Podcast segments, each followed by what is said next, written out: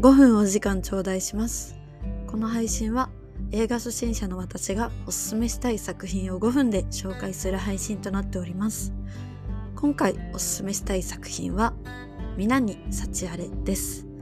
えー、こちら2024年に公開された映画でありましてえー、川が主催した第1回、えー、日本ホラー映画大賞にて受賞された作品して下津裕太監督の長編デビュー作となっております、えー、こちらの作品ですが総合プロデューサーに、えー、呪音でおなじみの清水隆さんが関わっている結構大規模な作品となっております、えー、主演は古川琴音さんそして松代光也さんなどが出演されております、えー、誰かの不幸の上に誰かの幸せは成り立っているというテーマをした時期にとある村を訪れた若い女性がこの世界の得意な成り立ちに疑問を抱き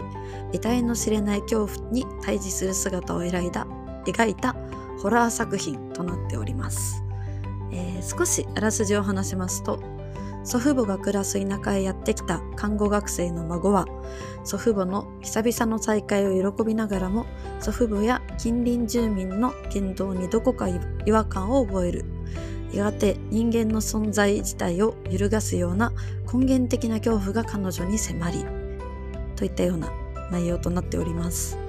えー、こちらの作品予告編と冒頭映像が現在 YouTube にて公開されているのですがそれを見た瞬間にあこれはだいぶ攻めた作品だぞと感じまして実際見に行ったところまあ今の時代コンプライアンスでテレビとか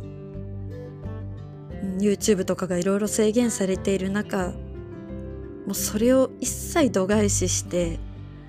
とことんと気持ち悪く気味が悪くさらにもう目を覆いたくなるようなシーンの連続でいや見事にやられたなと思いました。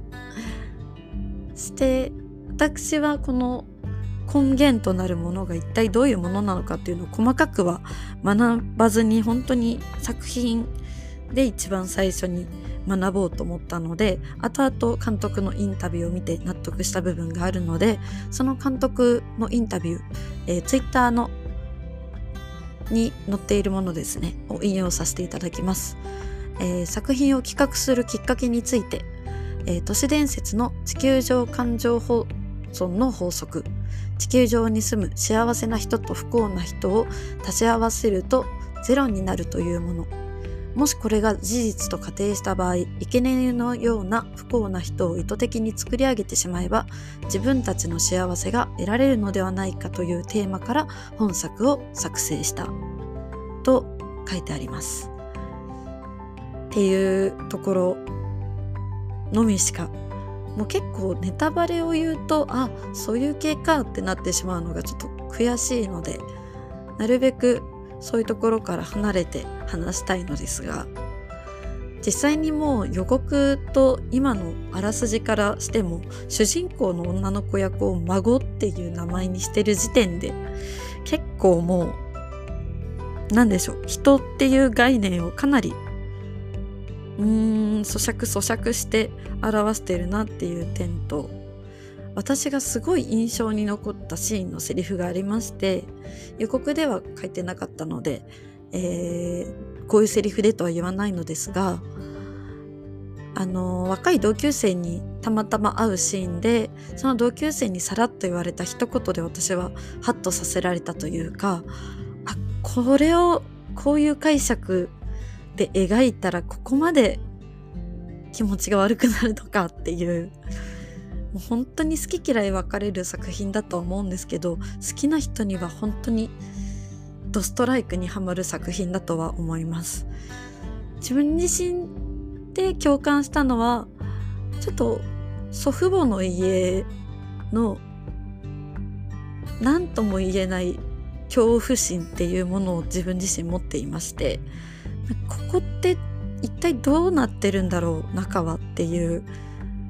なんかゾクゾクとする平屋の演出が日本ならではだなっていう面白さとあとは結構正面で後ろ姿をさっと描いているっていうその写し方が監督ならではなのかなと思っていてそれに出てくる続々感っていうのもとにかく面白いのでいろいろと全部見終わった後に冒頭で流れているシーンを改めて見ると全て伏線につながっていたりとか結構根幹がしっかりと描かれている作品なのでうんやりたいことをやり尽くしたっていうよりもしっかりとテーマがあってそれに合わせて展開を作っている作品なので見応えがある作品なのかなと思っております、えー、5分お時間いただきありがとうございました。